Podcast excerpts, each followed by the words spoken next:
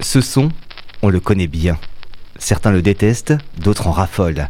Ils sont d'ailleurs de plus en plus nombreux, les accros du vinyle, à la recherche de pépites ou tout simplement pour se faire plaisir en utilisant un support bien éloigné des plateformes de streaming. Serial Records vous emmène à la découverte de sonorités variées et ça grâce à Vatana, un véritable passionné qui nous accueille dans sa boutique comme à la radio, rue des Halles à La Roche-sur-Yon. Salut Vatana. Salut Bastien. Tu nous emmènes au Japon cette semaine avec euh, un album que je ne saurais lire ni à l'endroit ni à l'envers. Je ne parle pas japonais. Tu vas m'excuser mon accent, mais tu vas devoir m'en dire un petit peu plus sur ce que sur l'objet que tu as sous les yeux euh, avec nous là cette semaine. Qu'est-ce que c'est? Euh, C'est une réédition d'un album de Meiko Kaji. le titre de la réédition c'est Ajiki Uta. Et euh, enfin, le titre de l'album plutôt, c'est un album qui est sorti en 1973 et que le label français We Want Sounds a eu la très bonne idée de rééditer euh, tout récemment. Ça vient juste de ressortir donc. Pourquoi ce choix? Euh, Parce que c'est une artiste que j'aime beaucoup. J'ai quelques 45 tours d'elle dans ma collection et puis parce que je voulais que ça soit un peu le prétexte à faire une discussion un peu plus large que juste de la musique. Euh, bien que euh, voilà, il s'agisse bien d'un objet musical, mais euh, enfin l'idée aujourd'hui, c'était un peu de parler de cet album à l'occasion de sa sortie, puisqu'il renferme un morceau qui a été utilisé par Quentin Tarantino pour sa série de films Kill Bill. Et Meiko Kaiji était donc une actrice des années 70 au Japon qui a tourné pas mal de séries B, de films où il est notamment question de vengeance thème qui est cher à Tarantino. Et euh, voilà, c'était un peu pour euh, euh, évoquer cette notion de sampling et de réutilisation dans la pop culture. Et ça, c'est vrai qu'on en trouve beaucoup. Alors Tarantino, ça a été un petit peu le roi à une certaine époque, puisque carrément toutes ces BO étaient des, sampleurs, des titres qui, des sortes de compilations. ça n'a pas été le seul à faire ça. Hein. Non, ça n'a pas été le seul, mais après, voilà, en termes de shaker de pop culture, Enfin, c'est un des maîtres et euh, on connaît tous ses différentes obsessions. Là, c'est poussé un peu plus loin dans le sens où le personnage euh, d'Oren donc interprété, par Lucy Liu dans Kill Bill, est très fortement inspiré de Meiko Kaiji, voire abusivement pompé, même, je dirais. Euh, puisque voilà, elle a été plutôt connue pour ses, pour ses rôles dans les films euh, euh Lady Snowblood, euh, la prisonnière du scorpion, etc. Donc plutôt des films de série B, euh, euh charme et euh, katana un peu, on va dire.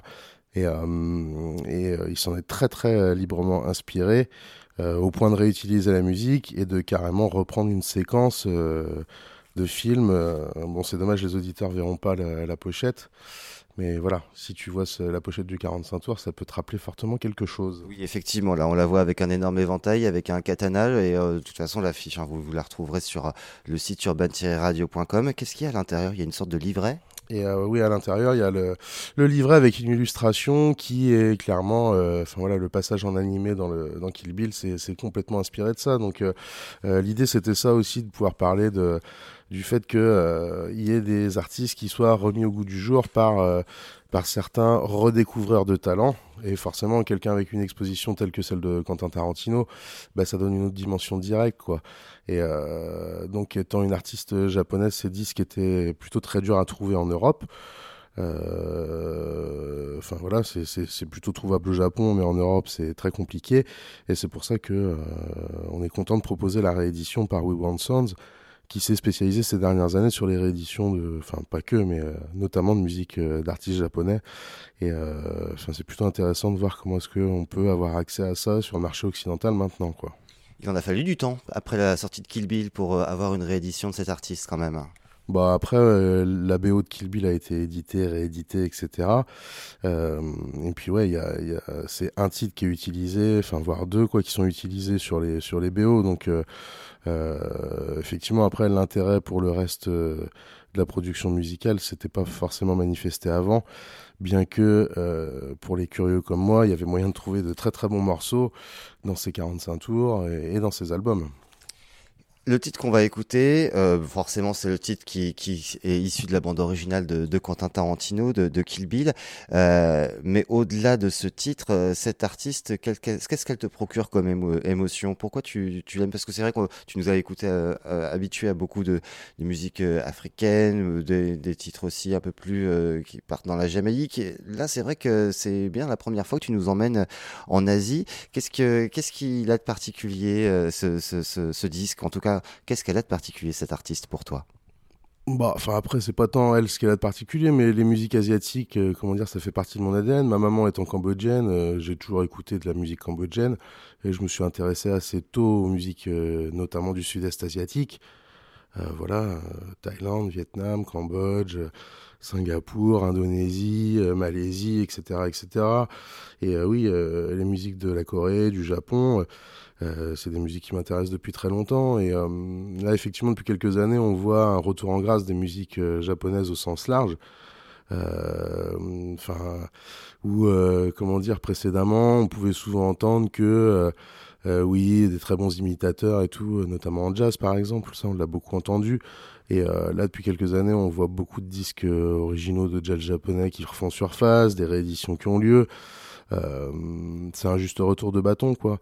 Euh, moi, je trouve ça hyper intéressant de ne pas se limiter au, au, monde occidental sur les musiques, puisque notre credo, c'est que euh, de la bonne musique, il y en a partout, à toutes les époques. Donc, enfin voilà, dans, ce même ordre d'idées. Euh, c'est pour ça qu'on on essaie de proposer au magasin. On a des compiles de, musique vietnamienne, de musique thaï. On essaie de proposer des choses euh, régulièrement. On aime bien bosser avec des labels comme Acoufone qui se sont fait fort de euh, mettre en lumière les, musiques de cette partie du monde qu'on ignore en Occident, quoi. Alors partons direction bah, le pays du soleil levant avec euh, cet artiste. Donc je renote son nom. Meiko Kaiji et on va écouter le morceau Urami Bushi.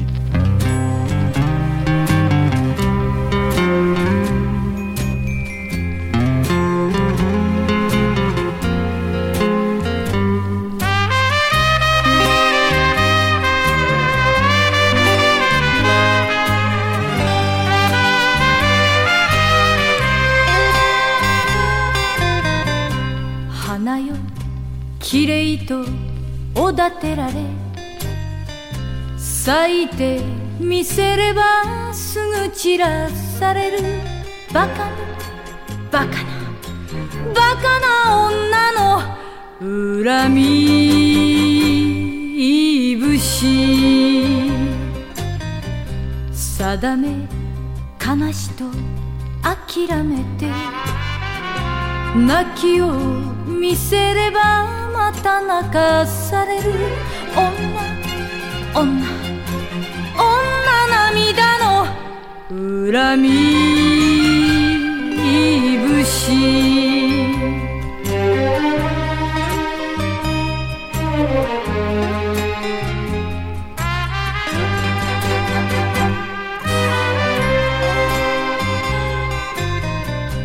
憎い悔しい。許せない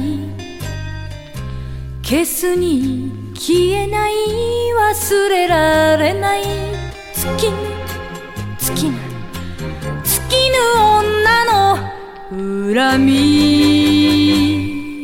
節夢よ未練と笑われて覚めてみせます。まだ冷めきれぬ。女女女心の恨み。節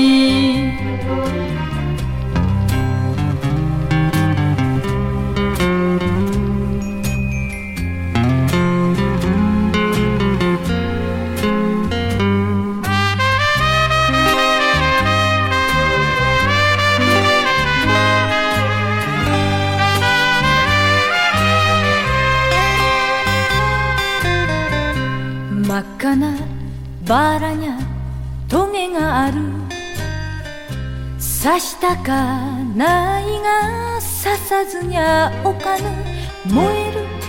燃える。